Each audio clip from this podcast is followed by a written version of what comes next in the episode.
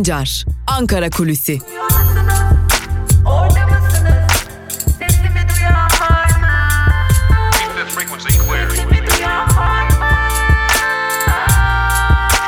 Özgürüz Radyo. Özgürüz Radyo. Günaydın sevgili Özgürüz Radyo dinleyicileri. Haftanın sonuna doğru yaklaşıyoruz ama artık Ankara gündeminin giderek ısındığı zaman dilimine girmiş bulunuyoruz.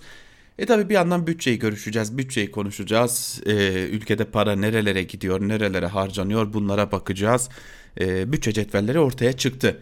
Nihayet ortaya çıktı diyelim. Hatta çünkü normalde biz, e, ya Ankaralı gazeteciler buna alışkındır. Her ayın 18'in 18 Ekim'inde yani Ekim'in 18'inde biz bu cetvellere ulaşırız. Yani bütçede kalem kalem tutar tutar bu harcamalar nereye yapılacak? Geçmişte yapılan harcamalar nereye gitti? Bunlar nereye harcandı? Ee, önümüzdeki sene için e, iktidar ne kadar bütçe istiyor? Bu bütçeyi nereye harcayacak? Kalem kalem 18 Ekim'de görürdük. Ancak bu defa 21 Ekim'de ancak görebildik. Şimdi bunun sebebini önce, öncelikle söyleyelim. Malum 17'sinde resmi gazetede 17 Ekim'de resmi gazetede bir e, kanun yayınlandı. Önce komisyonda, komisyondan genel kuruldan sonra da resmi gazetede yayınlanarak kanunlaştı. Bu kanun ile birlikte artık bütçenin üzerine bir kara perde örtülecek ve e, AKP bütçeyi o kara perdenin altında yapacak, o kara perdenin altında harcayacak. O perdenin altına ne Sayıştay bakabilecek ne yurttaşlar olarak bizler bakabileceğiz. İşte 16'sında meclisten geçip 17'sinde yasalaşan bu kanun teklifi nedeniyle resmi gazetede yayınlanan bu kanun teklifinin tam anlamıyla uygulanabilmesi için bu e, bütçe bekletildi. Hatta Profesör Doktor Aziz Konukman ki kendisi önemli bir iktisatçı bu noktada önemli bir iddiada bulunuyor. Eğer muhalefet partileri başarabilseydi ve bu teklifin bir gün daha meclisten geçmemesini sağlasalardı kuvvetle muhtemel AKP bir bütçe getiremeyecekti. Çünkü bütçesini buna göre çoktan hazırlamıştı. Her şeyi bir plan dahilinde götürmüştü diyor. Velhasıl AKP'nin üzerinde oynadığı, beklettiği, sonunda da amacına amacının hasıl olduğu bütçe e, Türkiye Büyük Millet Meclisi Bütçe Plan ve Bütçe Komisyonu'na geldi. Tabi gelince gözler ilk olarak neyi aradı diye soracak olursanız e tabii ki Cumhurbaşkanlığı bütçesine baktık. Yani Cumhurbaşkanı bu yıl zam alacak mı? Daha doğrusu zaten e, Fuat Oktay Cumhurbaşkanı yardımcısı kendisi aynı zamanda e, sunumu gerçekleştirirken şunu söyledi. E, bu bütçenin sahibi bizzat Cumhurbaşkanı Erdoğan'dır dedi. O zaman biz de bu bütçeye şu gözle baktık. Ee, Cumhurbaşkanı Erdoğan kendisine zam yapacak mı diye baktık. E yapmış tabii ki. 2020 yılı bütçesinde Cumhurbaşkanlığına ayrılan miktar 886 milyonluk artışla 4 milyar 39 milyon 453 bin lira olmuş. Bütçe kalemleri arasında personel giderleri 402 milyon 681 bin lira, mal ve hizmet alım giderleri ise 2 milyar 307 milyon lira olmuş. Beştepe'ye ayrıca 47 araç da alınması planlanıyor. Cumhurbaşkanına ayrılan ödenek yani bizzat şahsına Cumhurbaşkanı Erdoğan'ın şahsına ayrılan ödenek de 1 milyon 56 bin liraya yükseltilmiş görünüyor. Bu Plan ve Bütçe Komisyonu'na sevk edilen e, bütçe teklifinde. Tabi buradan 1 milyon 56 bin lirayı 12'ye böldüğümüzde yani 12 ay maaşa böldüğümüzde 88 bin lira gibi bir sonuç elde ediyoruz. Hali hazırda Cumhurbaşkanı Erdoğan'ın maaşı e, yuvarlayacak olursak 81 bin lira seviyesinde yani Cumhurbaşkanı Erdoğan bizzat sahibi olduğu bütçede kendisi için 7 bin liralık bir zam öngörmüş durumda. Tabi bir de yıllara göre Cumhurbaşkanı Erdoğan'ın maaşlarına daha doğrusu Cumhurbaşkanlığının maaşlarına bakalım. Sadece Erdoğan'ın değil Cumhurbaşkanlığının maaşları nasıl şekillenmiş onlara bakmış olalım. 2014'te Cumhurbaşkanlığı maaşı ne kadarmış? Tabii ki buna bakmak gerekecek. 26.800 lira, 2015'te 32.000, 2016'da 35 bin, 2017'de 39 bin, 2018'de büyük zam yapılmış. E, malum bir de sistem değişti. E, artık Cumhurbaşkanı devletin başı oldu, yürütmenin de başı oldu 59 bin lira. Ardından 2019'da 74 bin, 2020'de e, 81 bin ve 2021'de de 88 bin lira maaş alacak. E tabi 2014'te 846 asgari ücretliye denk geliyordu Cumhurbaşkanı Erdoğan'ın maaşı. Ama 2021'de kaç kaça denk gelecek bunu bilmiyoruz. Neden bilmiyoruz? Çünkü 2021 asgari ücreti için e, yıl e, başına doğru bu oturulacak ve e, bir pazarlık yapılacak. Bakalım asgari ücretliye e, Cumhurbaşkanı Erdoğan'ın maaşının kaçta kaçı reva görülecek bunu da ilerleyen zamanlarda görmüş olacağız. E tabi sadece Cumhurbaşkanı Erdoğan'ın maaşı değil AKP'nin e, göz bebeği kurumlardan biri olan Diyanet İşleri'ne de rekor bütçe ayrıldı. Kültür ve Turizm Bakanlığı, Sanayi ve Teknoloji Bakanlığı'nı dahi geride bırakacak derecede Diyanet'e bütçe ayrıldı. Diyanet'in 2021 bütçesi 12 milyar 977 milyon lira ve 130 binden fazla personele sahip Diyanet'in personeller için gideri 10.6 milyar lira olacak. Ee, öte yandan 285 e, milyon lira da mal ve hizmet alımlarına harcanacak. Sadece bu kadar da değil. 2022 için 13.9, 2023 için ise 14.8 milyar liralık bir bütçe öngörülüyor. Sevgili dinleyiciler e, AKP tarafından Diyanet'e yani AKP Diyanet'i göz bebeği kurum olarak görmeye devam ederken bundan sonra da görmeye devam edeceğini belirtiyor. E tabi bir diğer yandan da kurultaylar AKP'de de kurultay sürecine başlandı hali hazırda ve kurultaylar devam edecek ama e, şimdi atanma usulüyle devlet yönetiliyor biliyorsunuz 2018'den sonra artık seçilmiş bakanlar değil atılma, atanmış bakanlar var. E, AKP bunu kendi teşkilatlarında da uygulamaya başlamış gibi görünüyor. Çok dikkat çekici bu tabi. E, AKP tam 800 ilçede e, örgütlü, Türkiye'nin 800 ilçesinde örgütlü ve 800 ilçenin 572'sinin yönetimi genel merkez tarafından atama usulüyle belirlendi. Bazıları seçilmişlerin yerine atanarak birer kongre geçirmiş yani atanmışlıktan seçilmişlik ünvanına dönmüş durumda bu e, AKP'li ilçe başkanları. Bazıları da seçilmişlerin genel merkez tarafından görevden alınmasıyla kendilerini bir anda başkanlık koltuğunda bulmuş durumdalar. Şimdi e, dikkat çekici bir şey e, bu yöntemin uygulandığı bir diğer yerde e, Ali Babacan'ın memleketi e, Kayseri. Yani Ali Babacan her ne kadar başka e, yerlerde doğmuş olsa da e, asıl memleketi Kayseri. Kayseri'de de bu yöntem benimsenmiş durumda. Yani rakamlar ortada. 800 ilçede örgütlü olan AKP tam bunlardan 572'sine atama usulüyle başkan göndermiş durumda. E, bu da çok çok dikkat çekici sevgili dinleyiciler AKP'nin e, atama usulüyle devlet yönettikten sonra bir de atama usulüyle parti yönetmeye başladığını da görmüş oluyoruz. E tabi memleketin genelinde demokrasi kalkınca parti içinde de demokrasinin ortadan kalktığını görmüş oluyoruz diyelim ve Ankara Kulisi'ni bugünlükte noktalayalım. Yarın haftanın son Ankara Kulisi programıyla sizlerle birlikte olacağız. Özgürüz Radyo'dan ayrılmayın. Hoşçakalın.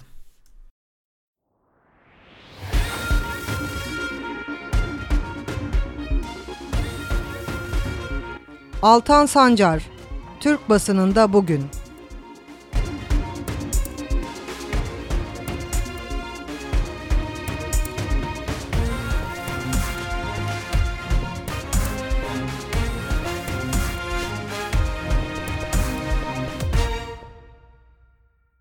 Türkiye basınında bugün programından günaydın sevgili dinleyiciler. Evet adım adım haftanın sonuna doğru yaklaşıyoruz. Bakalım haftanın son gününe doğru giderken 22 Ekim Perşembe günü gazeteler hangi manşetlerle çıkmış? Köşe, köşe yazarların gündeminde neler var? Cumhuriyet ile başlayalım. Cumhuriyet'in manşetinde saltanat gaza bastı sözleri var. Cumhurbaşkanı Yardımcısı Oktay 2021 bütçesini Meclis Plan ve Bütçe Komisyonu'na sundu. Bütçe cetvellerinin detaylarına göre Cumhurbaşkanlığına gelecek yıl 30 binek otomobil, 5 minibüs, 5 pick-up, 5 panel ve 2 otobüs daha alınacak. Tasarruf söylemlerine karşın bakanlıklarda da araç saltanatı sürecek. Vergilerden %16.4 artışla 1 trilyon 58 milyar lira gelir bekleniyor. Tütün mamullerinden %6 artışla 65.5 milyar lira, şans oyunlarından %28 artışla 4.1 milyar lira hedefleniyor. Cezalardan beklenen gelir 19.2 milyar lira. Harçlardan 35.1 milyar lira toplanacak. E tabi paraya, paraya ihtiyaç var. Operasyon kara listeyle başladı. Başlıkta habere bakalım. Aytun Çuray İyi Parti'deki tartışmaları değerlendirmiş. Demokrasi mücadelesi içinde hareket eden bir insana Akşener'in ölçüyü kaçırdı demesi en azından yakın tarihi unutmak demektir, yakışmamış. Ortada İyi Parti operasyon varsa yapanlar kara listeyi çıkaranlardır. Son operasyon Koray Aydın'ın koordinatörlüğünde yapılmıştır. CHP kuşatılmak ve yalnızlaştırılmak İyi Parti parlamenter sistemi getireceğiz gerekçesiyle masaya oturtulmak isteniyor. AKP'li Turan'ın açıklaması bizi partiye zarar vermekle suçlamak için delile dönüştürüldü, operasyona destektir diye değerlendirmiş. Buğday sıfırlandı. Krizdeki yurttaş evine ekmek götürebilmek için askıda ekmek standlarına ya da halk ekmek büfelerine koşarken AKP iktidarı başta Suriye olmak üzere ihtiyacı olan ülkelere un ve bakliyat yardımı yapma kararı aldı. Ülkede ise hemen hemen her bölgede tarım yapılabilmesine ve buğday yetiş yetişmesine karşın hükümet bir kez daha ithalata yöneldi. Başta buğday ve çeşitleri olmak üzere arpa ve mısırda ithalat vergileri sıfırlandı denilmiş bu haberde de. Ve Bir Gün gazetesiyle devam edelim. Manşette en alttakiler sözleri var. Ayrıntılar ise şöyle. Disk Araştırma Merkezi'nin emeklilerin durumunu ve EYT gerçeği raporunu yayınladı.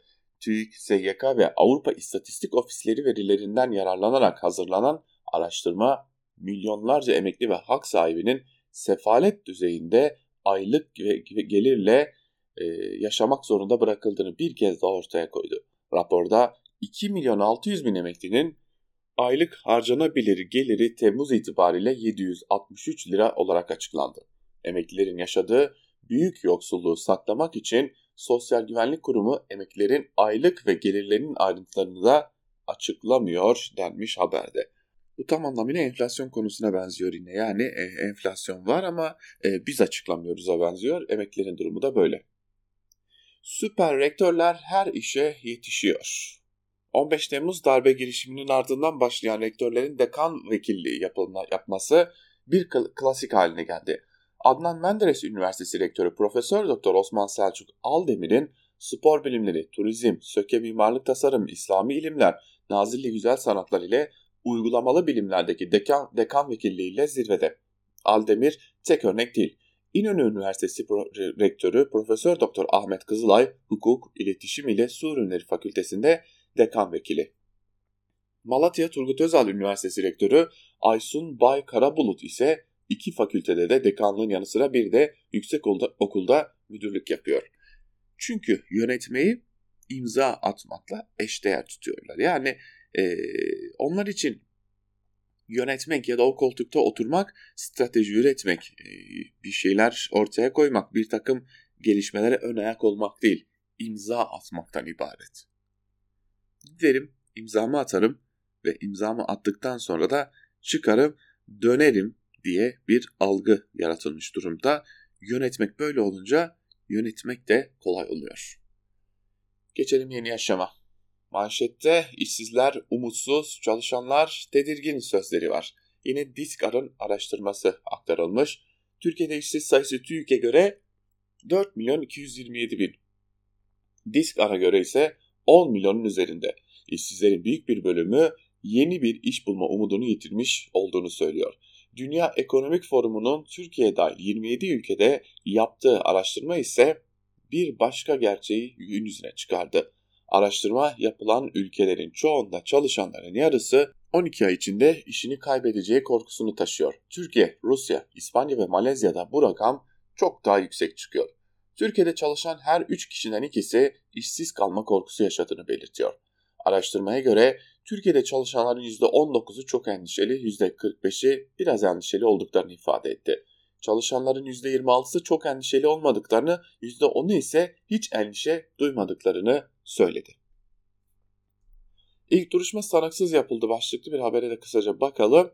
Diyarbakır'da sokağa çıkma yasaklarının olduğu 28 Kasım 2015'te Sur ilçesinde dört ayaklı minare önünde Diyarbakır Barosu Tahir Elçi'nin öldürülmesiyle ilgili yargılanan 3'ü polis 4 sanığın Diyarbakır 10.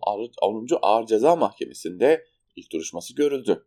Diyarbakır'a gelmek istemeyen sanıklar müşteki avukatların itirazına rağmen duruşmaya sevgisiyle katıldı. Çok sayıda baronun başkanı duruşmayı izlemek için Diyarbakır'a gelirken duruşma salonuna mahkeme heyeti de dahil sadece 88 kişi alındı. Duruşma başlığına da sınırlama getirildi. Başsavcılık Medya İletişim Bürosu'nun hazırladığı belirtilen listede yer alan İHA, Demirören Haber Ajansı, Anadolu Ajansı ve Doçevele çalışanları dışında duruşma salonuna gazeteci alınmadı. Gazeteciler bu karara tepki gösterdi. Doçevele'nin de muhabirin herhalde geçmişte e, özellikle Demirören'de uzun süre çalışmasından mı kaynaklı acaba e, alındığını da söylemek gerek. Ve geçelim evrensele. Manşette çalışma çalışma dip dibe denetim uzaktan sözleri yer alıyor. Çalışma Bakanlığı'nın açıklamasına göre iş yerlerinden 23 başlıkta kayıt ve belge istenecek. Denetim, iş yerleri yönetimleri tarafından ulaştırılan belgeler üzerinden yapılacak.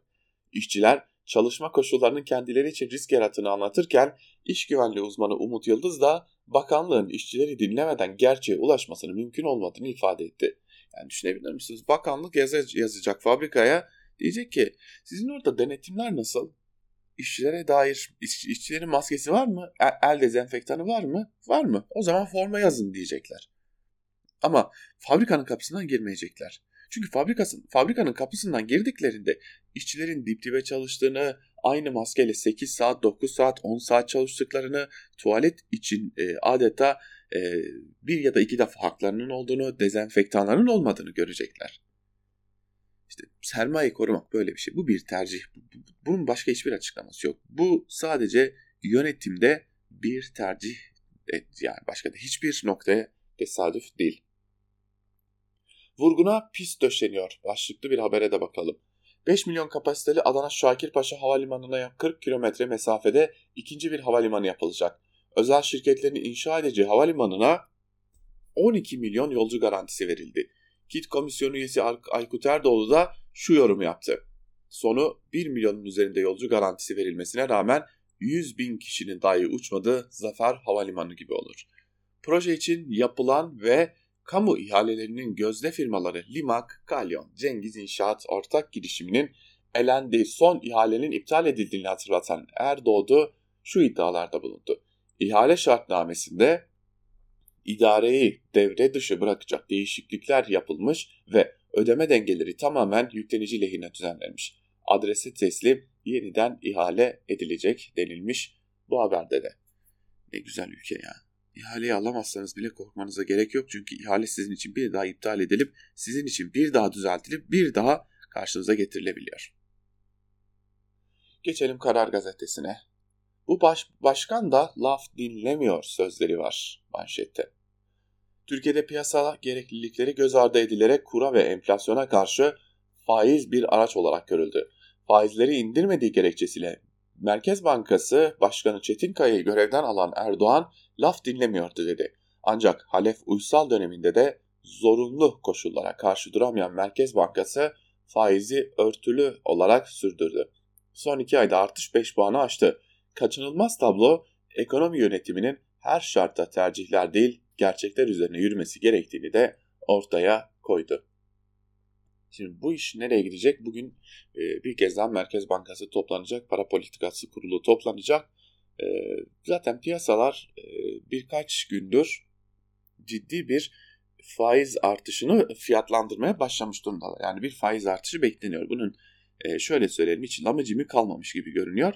E, sadece ne kadar olacak ve kurtaracak mı? Yani gelecek bu faiz e, artışı e, dolara, dövize, euroya yani müdahaleye yetecek mi? Bunu da bugün gün içerisinde bu sorunun cevabını almış olacağız. Grip aşısında kademeli model başlıklı bir diğer habere bakalım. Salgının hızı kesilmeyince sonbaharla birlikte grip aşısı talebi patlama yaptı. Kimlerin ulaşabileceğine ilişkin tartışmalar sürerken Sağlık Bakanlığı risk gruplarının ağırlık derecesine göre sıralanarak kademeli bir şekilde aşı yapılacağını duyurdu. Buna göre vatandaşlar Enavus sistemi üzerinden risk grubunda bulunup bulunmadığını yani ilk etapta aşıyı alıp alamayacağını görebilecek. İnfluenza aşısı yalnızca reçetem sistemi üzerinden yazılacak, manuel yazılan reçeteler ise işleme alınmayacak. AKP ile aslı olmaz başlıklı kısa bir haberi de aktarmış olan İyi Parti lideri yurt gezileri kapsamında Yozgat'taydı. Akşener'in ziyaret ettiği yeni fakıllı belediye başkanı Soner Yalçın bazı vatandaşlar gelip AKP'ye geçecek misiniz diye soruyor dedi. Bu sözler üzerine seçim ittifakı tartışmalarına değinen Akşener ben de alıştım artık siniri bozulan kaş göz işareti yapıyor. Böyle bir sistem bu. Kendi adıma şöyle söyleyebilirim böyle bir şey kesinlikle yok ifadelerini kullanmış. Sözcüyle devam edelim. Manşette halk soruyor biz ne yiyeceğiz? Zor durumdaki esnaf İyi Parti lideri Meral Akşener'e dert yandı. Siftah yapamıyoruz, faturaları, kirayı ve borçlarımızı ödeyemiyoruz, perişanız. Akşener dün Yozgat Yeni Fakılı ve Kayseri İncesu'da esnafı ziyaret etti. İşler nasıl diye sordu, durgunluk var. Daha siftah yapamadık diyen esnaf sorunlarını tek tek Akşener'e anlattı. İktidara tepkisini dile getirdi. Bir esnaf ise elektrik 350 lira, su ise 200 lira geldi. Buna kirayı ve yanımdaki çalışanın sigortasını ekleyin, sırf 5000 lira böyle gidiyor. Biz ne yiyeceğiz dedi. Akşener esnafın sorunlarını meclise taşıyacağını söyledi. Tabii meclise taşınacak ama e, taşınınca acaba e, bir sonuç elde edilecek mi? Yani çünkü biz bu meclisten e, hayatımızın hiçbir döneminde özellikle son 18 yıldır bir e, şey elde edildiğini pek göremedik.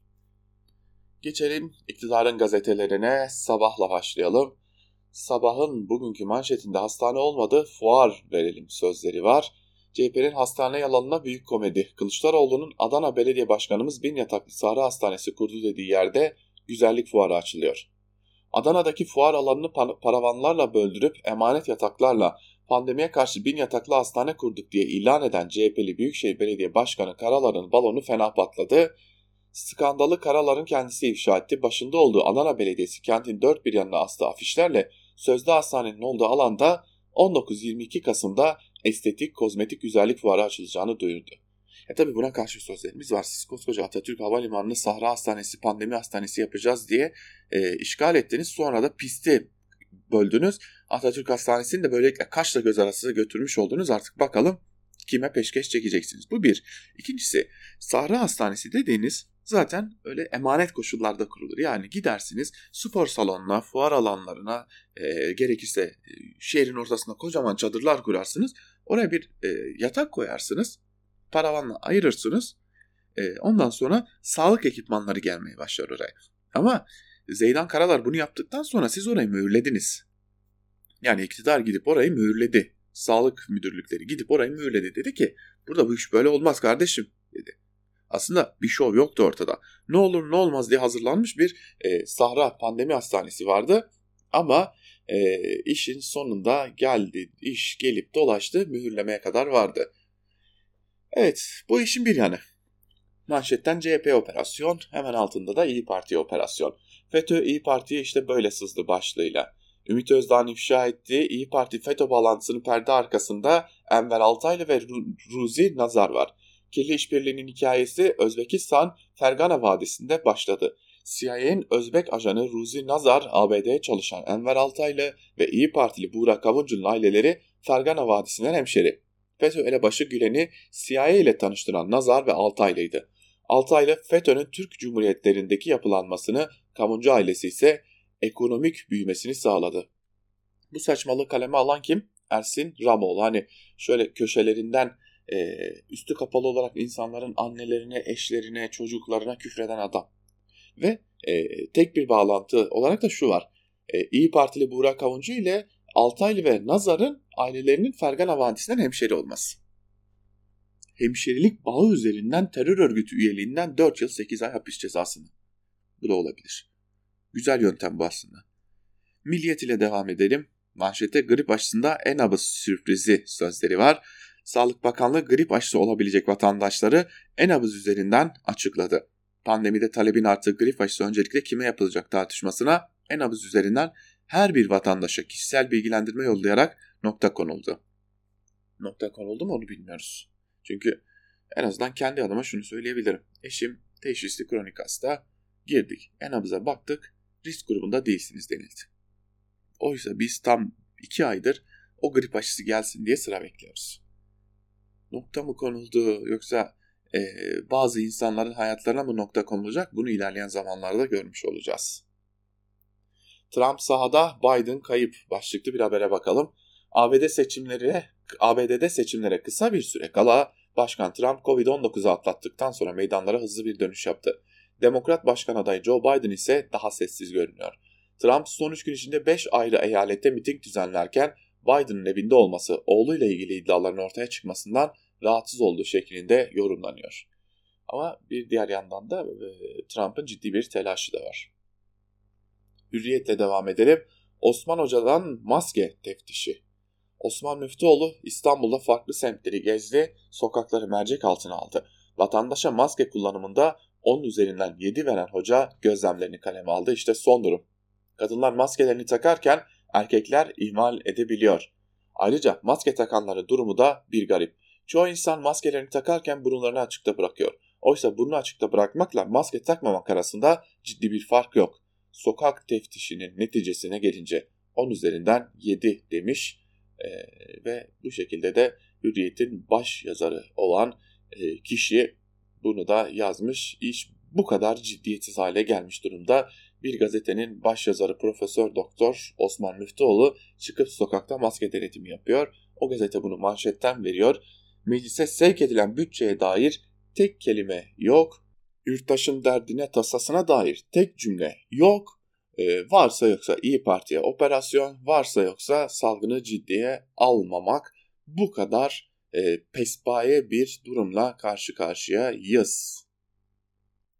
Ve geçelim bir diğer gazeteye artık iktidarın radikallerine de hızlıca bir göz, göz atalım.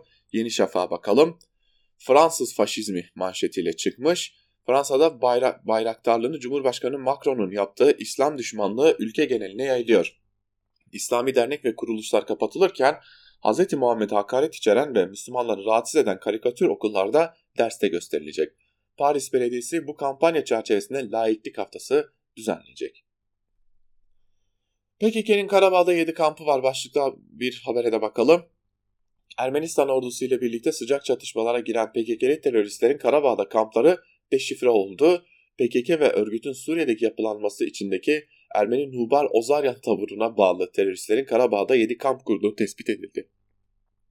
Hani varlar mı yoklar mı bunu bilmiyorum. Hani bu ıı, başka bir tartışma elbette ki. Bunu elbette e, taraf devletler e, açıklayacaktır ama haberde kullanılan fotoğraf Suriye'den.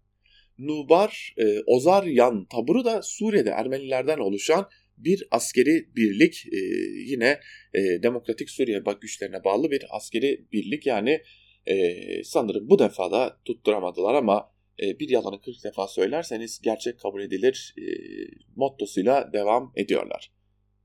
Akit'e bakalım. Akit'in manşetinde fikri istilanın panzehri milli müfredat sözleri var.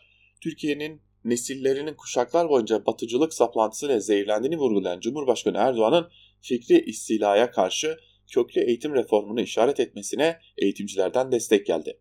Reform eğitim öğretim müfredatının yerleştirilmesi, Fulbright gibi programların çöpe atılması, ders kitaplarının ateist mantıktan kurtarılmasıyla mümkün olabileceğini kaydeden eğitimciler, ülkenin en ciddi problemlerinden birini çözecek reformun köklü eğitim ve müfredat değişimi ile başarılabileceğini de ifade ettiler.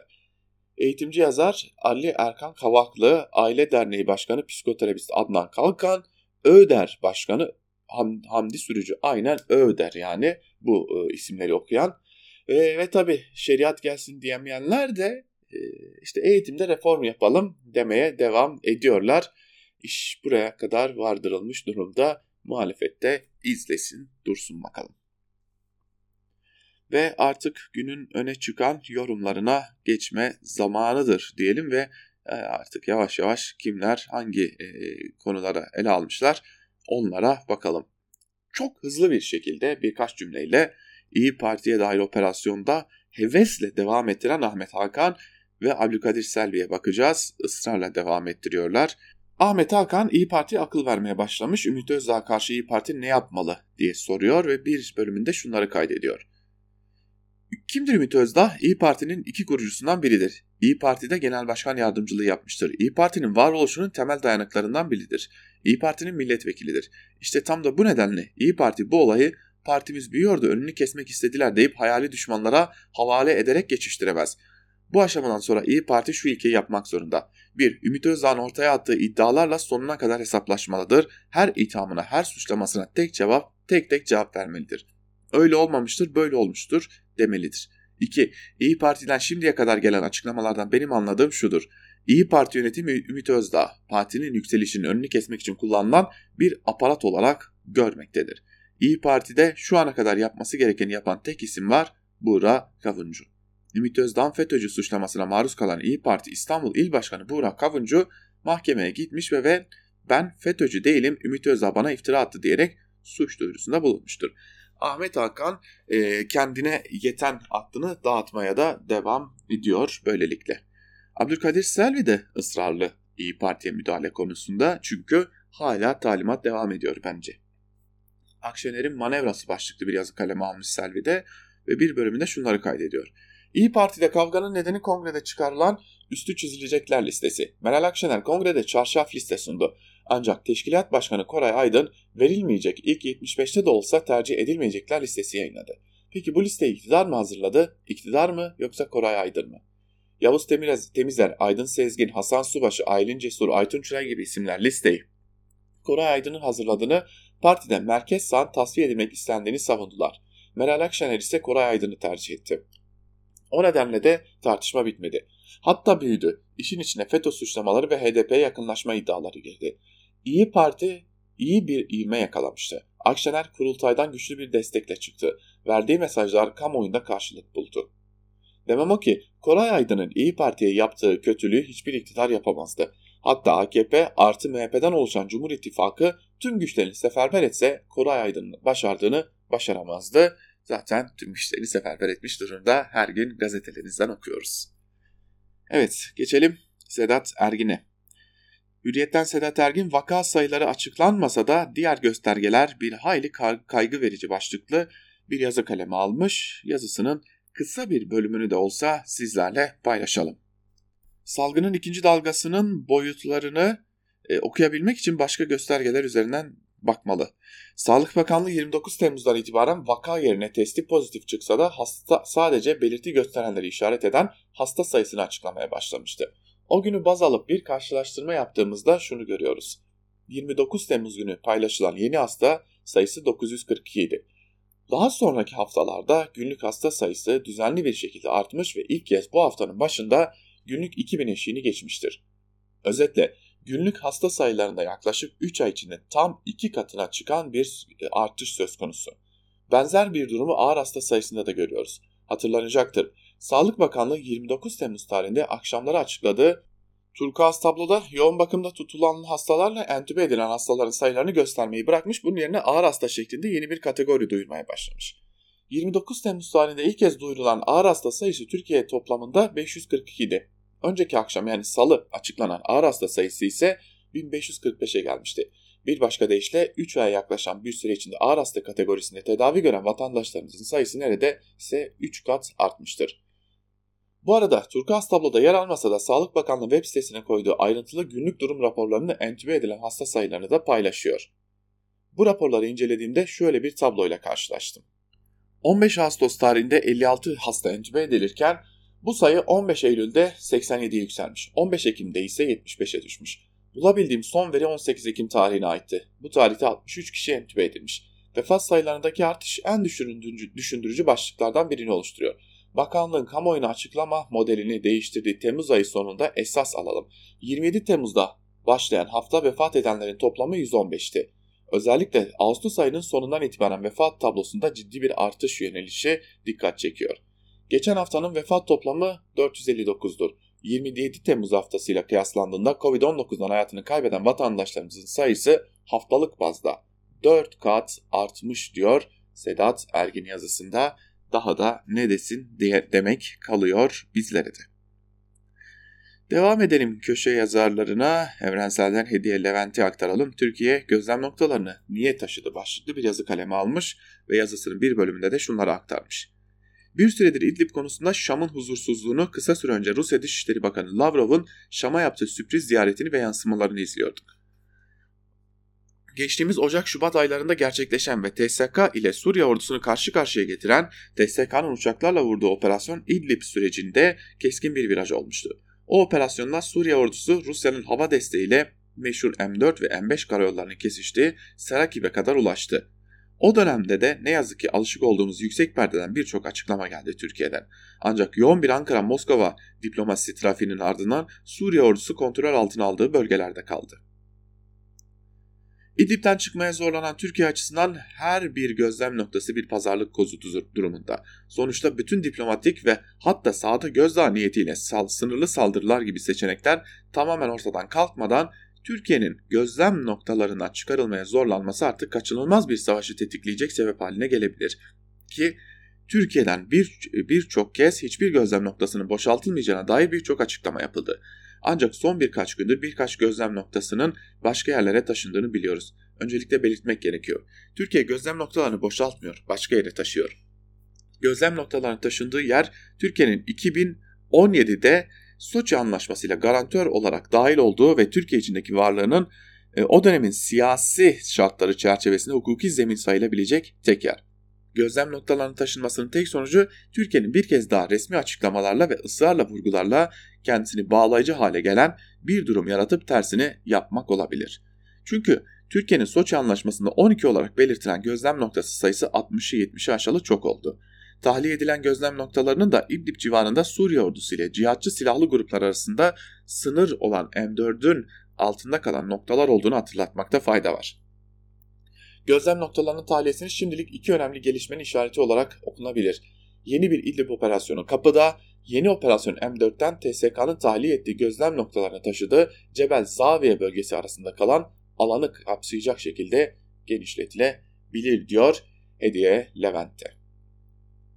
Cumhuriyet Erdal sağlam ile devam edelim. Faiz artışı kesinleşti ama çare olamaz başlıklı bir yazı kaleme almış. Bir bölümünde de şunlar kaydediliyor. Bugün Merkez Bankası'nın yeni bir faiz artışı kararı çıkması kesin gibi gözüküyor. En az 1,5 puanlık sürpriz olursa 3 puanlık bir artış bekleniyor ama bunun çözüm olup olmayacağı tartışılmalı. Geçenlerde bir piyasa analisti TV'lerde piyasada uzun uzun zaman yaşanan soruna çok dikkatli konuşsa da iyi dile getirdi. Ekonomi yönetimi enflasyonu düşüreceğine enflasyonun altında faiz vermeye zorladı diyerek bunun imkansız olduğunu şimdi bunun görüldüğünü söyledi. Enflasyon %12 iken bankaları %6'lık faizle kredi vermeye zorlamanın bir mantığı olmadığını ama bunun denendiğini belirtirken özellikle küçük tasarrufçunun elindeki 3-5 kuruşu enflasyon altında kalmasın diye dövizden altına oradan borsaya koşturup durduğunu hatırlattı. Özetle eğer Türk lirasının cazip olması isteniyorsa mevduat faizlerine en azından beklentiye göre enflasyonun üzerinden net getiri sağlanması gerekiyor. Merkez Bankası'nın kendisinden işaret bekleyen bankaların bu faizi vermelerini sağlayacak arttırma gitmesi gerekir ki 2 puan bunun için az. Peki %12'lik enflasyon beklentisinin ne kadar üzerinde bir reel faiz gerekir? Risk primi denilen şey burada devreye giriyor. Yani net mevduat getirisi %13 ise ve enflasyonun aşağı doğru çekileceğine güven varsa o zaman yeterli olabilir.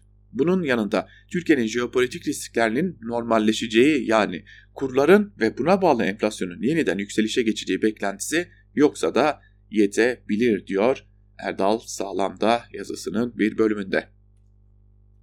Bizler de Erdal Sağlam'ın yazısıyla birlikte bugünlükte Türkiye basınında bugün programımızı noktalamış olalım. Yarın yine Özgürüz Radyo'da haftanın son Türkiye basınında bugün programıyla sizler olacağız. Özgürüz Radyo'dan ayrılmayın. Hoşçakalın.